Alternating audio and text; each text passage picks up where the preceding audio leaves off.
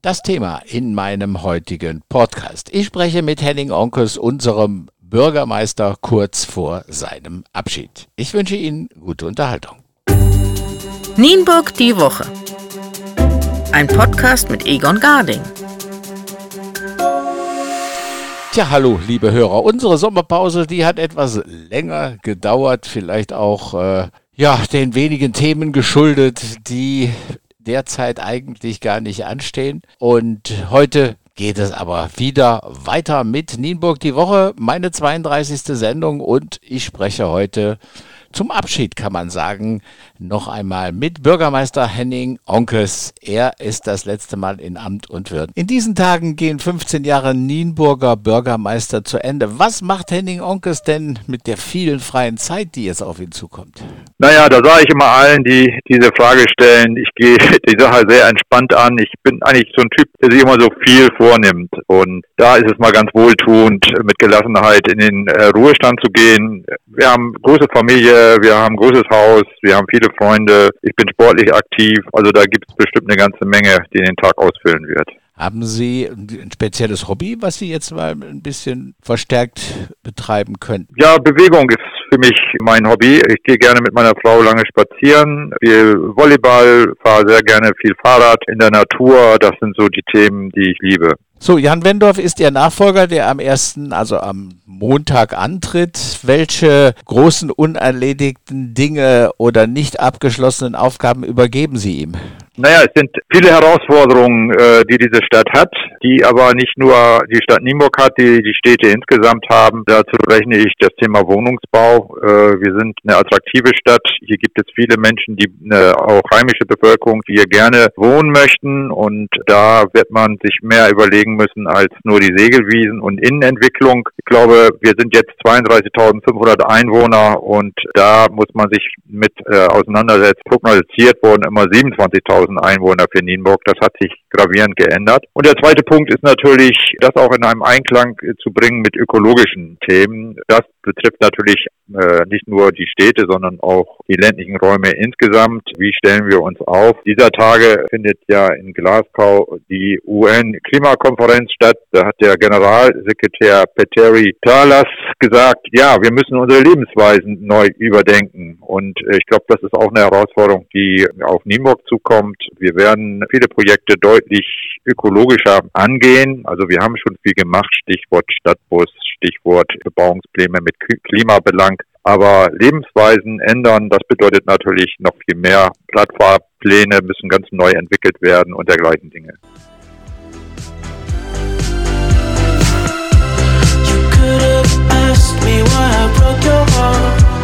You could have told me that you fell apart,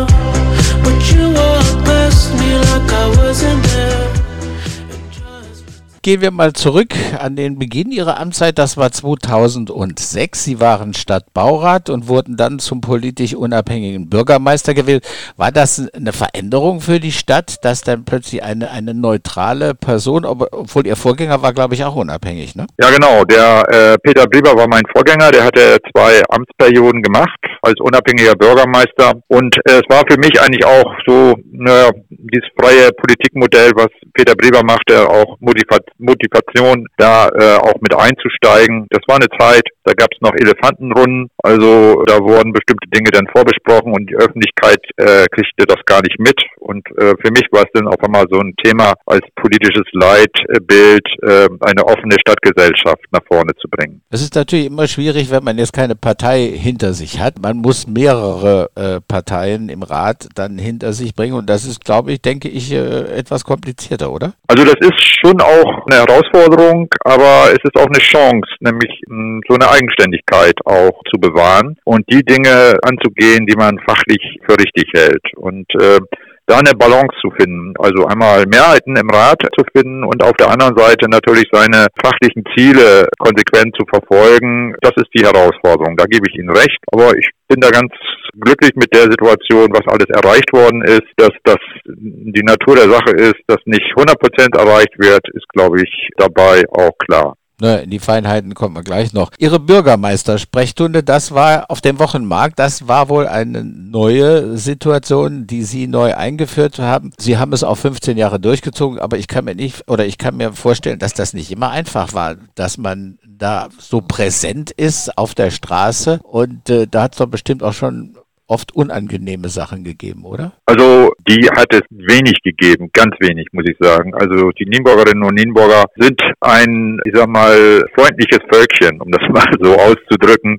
Es waren sehr schöne Gespräche. Es waren auch nicht immer nur Gespräche, so ich möchte das und ich will das, sondern es war auch immer ganz großer Anteil persönlicher Austausch, äh, Zuhören und dergleichen Dinge. Also ich habe gehört, mein Kollege Jan Wendorf will das äh, auch weiterführen. Also da kann ich Ihnen nur zu gratulieren. Diese Stunden, es sind wenige Stunden, aber diese Stunden auf Europas schönsten Wochenmarkt, so ist er ja ausgezeichnet, waren für mich immer auch eine Kraftquelle. War das Thema Frauenanteil während Ihrer Bürgermeisterzeit ein, ein, ein größeres Thema in der Verwaltung? Ja, also ich glaube schon, es war die Zeit der Gleichstellung. Äh, bei Peter Bleber war ja sehr viel auch Verwaltungsreformüberlegungen. Da war das natürlich auch schon mit angelegt, aber manchmal sind es ja auch ja, Zufälle, wenn man eine Ausschreibung macht und es bewerben sich qualifizierte Frauen, die es einen erleichtern, diesen, ja, die Gleichstellung gerade in der Führungsposition hinzukriegen. Ich kann eigentlich jetzt feststellen, dass es gelungen ist. Das ist jetzt nicht der Bürgermeister, der es letztendlich dann da und dort entschieden hat, sondern das ist eben auch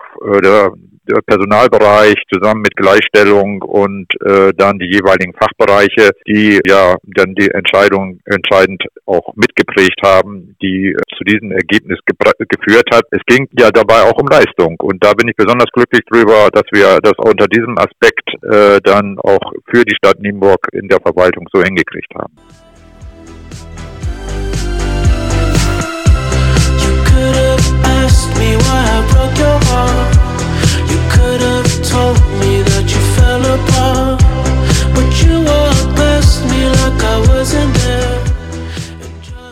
Kommen wir mal zu den Highlights. 15 Jahre ist eine sehr lange Zeit. Woran erinnern Sie sich oder was waren für Sie persönlich, sage ich mal so, die drei, vier Highlights in Ihrer Amtszeit? Ja, also einmal denke ich mal, ich hatte den Begriff der offenen Stadtgesellschaft ja schon gesagt, kann man einfach sagen, wann ist diese Begegnung mit den Menschen? Also diese, diese Bürgersprechstunden, das ist das eine. Auch die gläsernen Werkstätten, äh, die ja so in den letzten zwei, drei Jahren die Verwaltung durchgeführt haben, wo es dann wirklich auch um konträre Diskussionen ging, also Lange Straße 31, 33, also Thema Wissensburg oder auch Alpha E, die Ortsumfahrung oder durch die Stadt äh, mit den Zügen fragen. Äh, das war für mich schon auch ein Highlight, äh, dass wir äh, eine solche Bürgerinformation dort äh, organisieren konnten und damit auch sehr viel Wissen bei vielen Menschen in der Stadt verankern konnten. Wenn es, wenn es dann darum geht, ja, vielleicht um, um nochmal ein gesellschaftliches Projekt zu nennen, da ist für mich auch der Adventszauber ein Thema, wo ich einfach sage, auch da sind ganz viele ehrenamtliche Akteure der Stadt äh, zusammen mit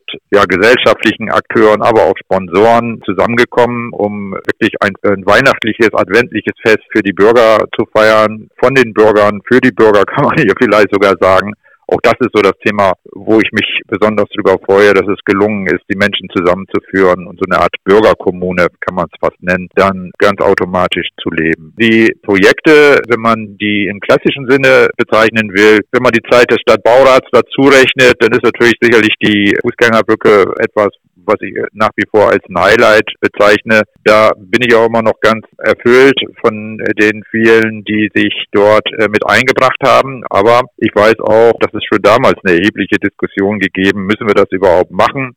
Insofern freut mich das besonders, die große Akzeptanz dieser Fußgängerbrücke heute zu sehen. Die hat schon was auch mit Nienburg zu tun mittlerweile. Und das ist, glaube ich, dann vom städtebaulichen, gestalterischen rundum gelungene Geschichte geworden. Wenn man da nicht versucht, äh, mit einem LKW drüber zu fahren. Ja, genau. so, so, so war sie eigentlich nicht ausgelegt und das ist heute so ein bisschen unser Problem. Aber das ist dann so, dass wir auch an so, solchen Stellen merken, wie die Bürger mittlerweile ihre Fußgängerbrücke einschätzen. Da ist eine große Anteilnahme gewesen und das zeigt eigentlich auch, wie wichtig das ist, dass die Stadt mittlerweile auf beiden Seiten des Flusses gelebt wird. Von den anderen Projekten, ich, will ich jetzt gar nicht so alle einzeln nennen, ähm, aber ich, ja, eins, das hatte ich eben angedeutet, ist, dass man das natürlich nicht alleine macht. Also wir haben immer eine sehr aktive äh, Verwaltung insgesamt und ich hatte bei, bei jedem Projekt auch den Rückenwind der Politik, den mehrheitlichen Rückenwind der Politik, sonst würde das ja auch gar nicht zum Tragen kommen und auch immer ja Führungskräfte an meiner Seite, die sich äh, mit Herzblut in diese Projekte dann letztendlich auch gestürzt haben. Das Projekt Lange Straße 31, 33, da konnten Sie eigentlich Ihre Vorstellungen, Ihre persönlichen Vorstellungen nicht durchsetzen, ne? Ja, es geht immer auch um die Prozesse. Also äh, um das einfach nochmal zu sagen, Lange Straße 31, 33 ist für mich ein zukunftsweisendes gesellschaftliches Projekt, wo auch eine gesellschaftliche Wertschöpfung dahinter liegt. Und wenn man mal einfach mal überlegt, Gesamtkosten von 12,4 Millionen Euro mit Sicherheiten eingerechnet, davon auch noch 1,5 Millionen Euro bisher für Ankauf und Planung, dass man dann 9 Millionen Euro Sanierungsmittel aktiviert hat, ergänzende Finanzierung und dergleichen kommen noch dazu. Wenn man es schlau anstellt, dann zeigt man, dass das eigentlich finanziell gelöst ist. Ähm, und diese anderen Themen, die damit hatten Zusammenhang, nämlich das Bildungsthema, das kulturelle Thema, also dieser gesellschaftliche Mehrwert, daran zu arbeiten und da äh, ja Ergebnisse vorzuzeigen, das war für mich ein fachlicher Glücksfall. Also so einen dritten Ort zu planen, das nennt man heutzutage ja als dritter Ort, ist schon auch ein Glücksfall, wenn man sich mit solchen Themen befasst. Die Umsetzung allein, ja gut, ich glaube, da spielen viele Gründe eine Rolle. Es sind nicht nur immer sachbezogene und fachbezogene Gründe, äh, die dazu geführt haben. Das ist dann so schade für die Bürgerinnen und Bürger, dass sie diese Einrichtung nicht nutzen können. Äh, aber vielleicht kommt in der Zukunft da ja auch noch eine neue Erkenntnis.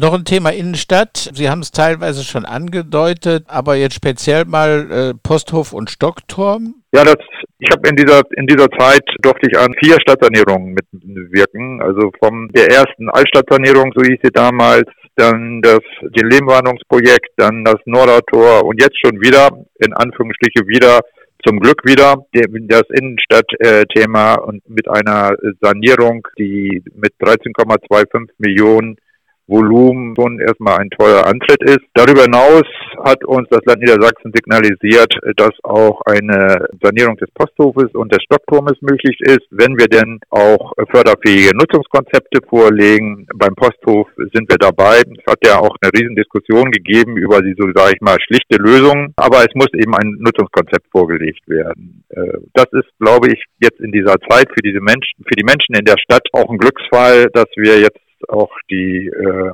Sanierungsmittel haben. Äh, ansonsten müsste das über Anliegerbeiträge umgelegt werden. Und da wissen wir ja, wie schwierig solche Prozesse sind, weil äh, so etwas natürlich auf erhebliche Widerstände dann trifft. Und dann tritt man leicht auf der Stelle. Insofern bin ich da ganz froh, dass wir jetzt einmal Wettbewerbe, Lange Straße steht jetzt unmittelbar an, Weserbereich kommt auch noch, auf der einen Seite haben, die wir bewegen können und auf der anderen Seite an der weiteren Finanzierung für den Posthof und für den Stockturm arbeiten dürfen. Hm. Ich erinnere mich dran, vor Jahren haben wir uns mal unterhalten und da waren so zwei, habe ich so zwei Sachen sind in meinem Kopf geblieben, die ich sehr toll fand, aber die leider bis heute nicht verwirklicht wurden. Sie hatten mal gesprochen oder mal angeregt, ein, ein Wasserfluss, sage ich jetzt mal, äh, vom Ernst-Thoms-Platz Richtung Weser. Ich habe das in verschiedenen Städten schon gesehen, sol, solche Sachen, wo, wo ein, quasi ein kleines Flüsschen mit, mit Überwegen geschaffen wurde. Und das Zweite, was ich noch im Kopf habe, äh, war, dass ähm,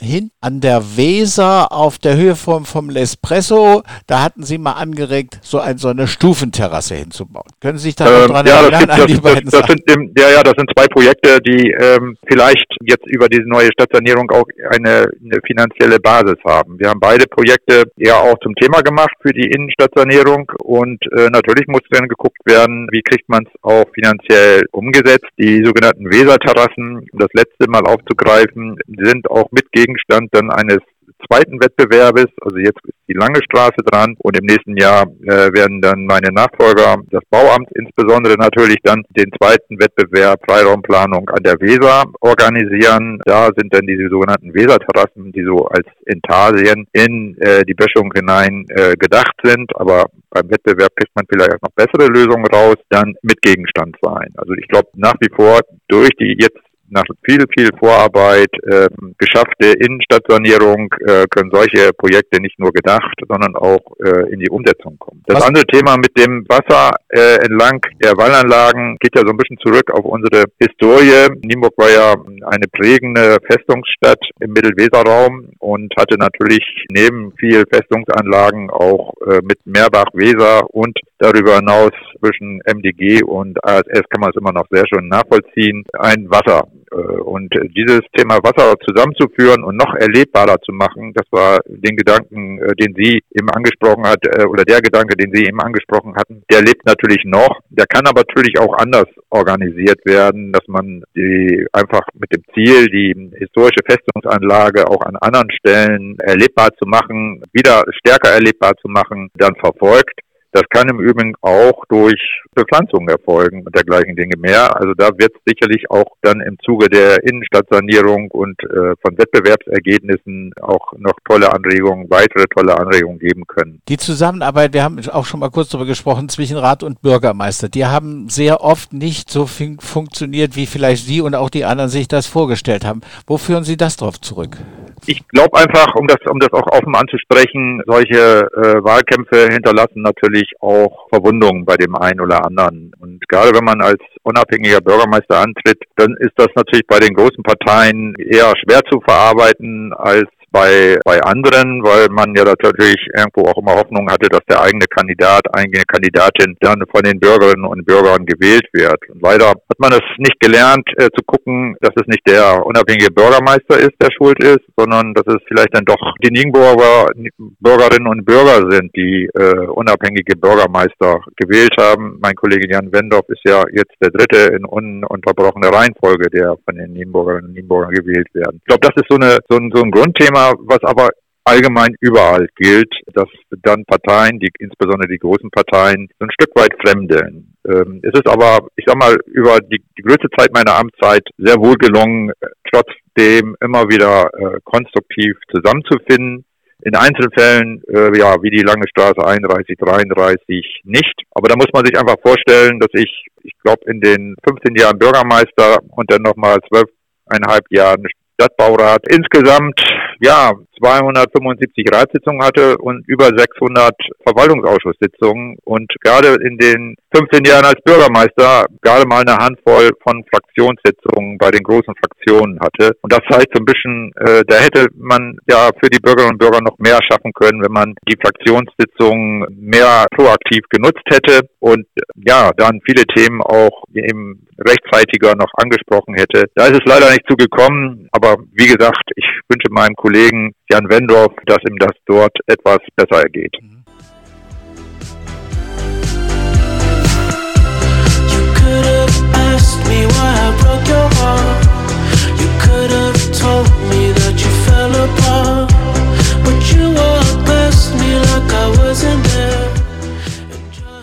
Wie sehen Sie nach 15 Jahren Bürgermeister diese, diese Zeitbesetzung? Sollte man wirklich über zwei Perioden hinausgehen oder wäre es nicht sinnvoll, dass man auch so eine, eine Bürgermeisterbesetzung auf zwei Perioden beschränkt? Also ich glaube, das ist nicht das Problem. Also ich, eine dritte Wahlzeit hätte mir auch noch Spaß gemacht, aber äh, ich glaube, äh, aus meiner Sicht ist so ein Wechsel wieder neue Impulse zu setzen zum Wohle der Stadt auch was sehr gut ist. Das Problem bei dem Eingeleiser Bürgermeister ist aus meiner Sicht die doch äh, sehr starke Fokussierung aller Aufgaben auf diesen Bürgermeister. Das bindet enorm viel Zeit, wenn man bei allen Veranstaltungen am Wochenende ist, wenn man die Verwaltung nicht nur formal führen will, sondern auch inhaltlich und wenn man dann auch noch mit Politik Kompromisse äh, schließen will. Da muss man, glaube ich, nochmal nachsteuern, ob dann an so einer Stelle so, ich denke mal, Wahlzeiten von fünf Jahren angemessen sind. Ich glaube, Bürgermeister brauchen acht, ich hatte die zweite Wahlzeit mit sieben Jahren dann. Da, da sehe ich eher noch einen Bedarf, das vernünftig zu organisieren und Bürgermeister müssen zum Zweiten auch die Möglichkeit haben, ich sag mal, eine Entlastung von bestimmten Aufgaben vornehmen zu können, weil ansonsten, sag mal, dieses Thema Überforderung äh, bei dem einen oder anderen sehr schnell kommt. Da ist schon auch eine hohe Erwartungshaltung bei dem einen oder anderen Bürger, äh, dass man jeden einzelnen Vorgang kennt, äh, relativ schnell zu jedem einzelnen Vorgang auch eine perfekte Antwort hat. Ich glaube, da, also Wahlzeit muss so bleiben, wie sie eigentlich war und nicht auf fünf Jahre verkürzt werden. Und das zweite, ein, so etwas wie ein Stadtdirektorenmodell, was wir früher gehabt haben. Nicht das hundertprozentige, aber sowas annäherungsweise könnte, glaube ich, diesem Amte gut tun. Ich habe mit verschiedenen Hörern gesprochen, die mir so, so ein paar Schlagworte zugeworfen haben. Jetzt zum Ende unseres Gespräches würde ich Ihnen gerne noch mal so, so ein paar Sachen zuwerfen, sage ich mal. Das zum Beispiel Weserwesen. Ach so, ja gut, da, da kann ich auch was zu sagen. Ähm, also die Weserwiese ähm, an der Fußgängerbrücke ist ja jetzt temporär mit unterschiedlichen Nutzungen ja ausprobiert worden und wir glauben, dass das ein hohes Potenzial hat. Unser Ziel ist natürlich dort einen Weseranleger zu organisieren und auch das passiert dadurch, dass man in der Stadtsanierung drin ist. Aber da diskutieren wir auch schon über 15 Jahre drüber, ne? Ja, aber äh, das ist der Unterschied, Herr Garding. Diese Sachen sind jetzt förderfähig, indem man in der Stadtsanierung drin ist. Und da haben wir ja letzten fünf Jahre quasi dran gearbeitet. Äh, die Idee an sich, haben Sie vollkommen recht, ist schon weiß ich wie lange alt, aber die Finanzierung mit öffentlichen Mitteln zu organisieren, da ist eben das Thema mit dem Städtebaufördermitteln dann gelöst und man kann damit auch das Thema Denkmalschutz glaube ich, ganz gut organisieren. Mhm. Wir haben da, glaube ich, jetzt auch über den Wettbewerb eine qualitative Lösungsmöglichkeit, und ich bin da sehr optimistisch, dass es jetzt auch die Grundlagen äh, dafür da sind. Anderes Schlagwort Wohnmobilstellplatz. Auch hier, denke ich, sind wir einen guten Schritt gegangen. Ich kann mich noch sehr gut daran erinnern, als diese Fläche zuerst ins Spiel gebracht worden ist, wieder die Diskussion war, aber sie hat eine enorme Akzeptanz und äh, wird sehr positiv gesehen, so dass wir jetzt mittlerweile auch dabei sind, die Festwiese mit ins Spiel zu bringen. Auch da bestimmt in den letzten anderthalb Jahren gute Reaktionen gegeben, so dass ich das für sehr gut ausbaufähig halte und dass wir demnächst sehe ich zwei Wohnmobil-Stellplätze haben, einer direkt an der Weser und einer äh, direkt am Weser wie unserem äh, Gesundheitsbad. Letztes Schlagwort Nienburg Fahrradstadt. Ja, das ist ein Thema, wo wir mit, können wir vielleicht auch damit, wo ich angefangen habe, wieder aufhören, wir unsere Lebensweisen ändern müssen. Und aus meiner Sicht ist das nicht nur ausreichend, indem man im vorhandenen Fahrradnetz an der einen oder anderen Stelle eine Verbesserung tätigt. Das müssen wir sowieso machen und da müssen wir auch noch viel reger werden. Der Rat hat jetzt auch im letzten Haushalt 200.000 Euro für solche Maßnahmen bereitgestellt. Das zeigt, dass da äh, jetzt auch Drive drin ist. Aber die Idee der Fahrradstadt muss man auch noch weiterdenken. War, glaube ich, einfach, wir sind eine Drei-Fluss-Stadt. Also wir haben nicht nur die Weser, wir haben auch den Meerbach und wir haben auch die Kürse. Und an vielen dieser Flüsse gibt es schon flussbegleitende Radwege. Und äh, das weiter auszubauen und äh, auch miteinander zu verbinden, meinetwegen auch gerne über den äh, Moosriedesee, das ist für mich so ein äh, Premium-Radwegenetz. Premium-Radwegenetz klingt jetzt erstmal befremdlich, soll aber ausdrücken, dass alle diejenigen, die mit dem Fahrrad fahren, auch belohnt werden sollen. Das sind nämlich wirklich auf einem guten Radweg, der landschaftlich, aber auch äh, naturbezogen auf schnellen Wege ab von Autostraßen zum Ziele führt, dann eine ganz andere Nutzungswahl haben und sich natürlich dann auch gerne äh, aufs Fahrrad setzen und diese Premium-Radwege nutzen. Wir sind da ganz gut unterwegs. Das mag den einen oder anderen überraschen, aber auch gerade durch diesen äh, Klimaprojekt am Meerbach. Auch hier werden die ohnehin schon vorhandenen äh, Radwegebeziehungen dann nochmal deutlich verbessert werden und äh, auch die Querung der Bahnlinie kann durchaus passieren, wenn es uns gelingt, den Ratsbeschluss äh, umzusetzen, nämlich dass quasi ein Deckel oben auf der Bahn, also den zwei, drei Hauptgleisen bezogen kommt und wir auch da drüber nachdenken, dort nicht nur Beton zu lassen, sondern den zu begrünen, Photovoltaik drauf zu machen und letztendlich sogar noch quasi einen Radweg draufzulegen, der quasi direkt auch äh, Verbindung mit den Bahnsteigen hat, aber eben auch dieses Premium-Radwegenetz weiter verdichtet. Also das sind, finde ich, tolle Perspektiven, die auch unter dem Stichwort, wir müssen unsere Lebensweisen neu überdenken, gut einfügen und ich sag mal, die Stadt Nienburg 2030, 2040 beschreibt. Das war ein schönes Schlusswort. Herr Onkes, ich bedanke mich recht herzlich für das Gespräch. Ihnen und Ihrer Familie für die Zukunft alles Gute. Genießen Sie den ja. Wohlstand. Ja, vielen Dank, Herr Gardig. Genießen ja, Sie hat weiterhin. Spaß gemacht. Vielen ja, Dank. Ne? Genießen Sie okay. weiterhin Ihre Stadt ja. Limburg. Tschüss. Okay, danke. Tschüss.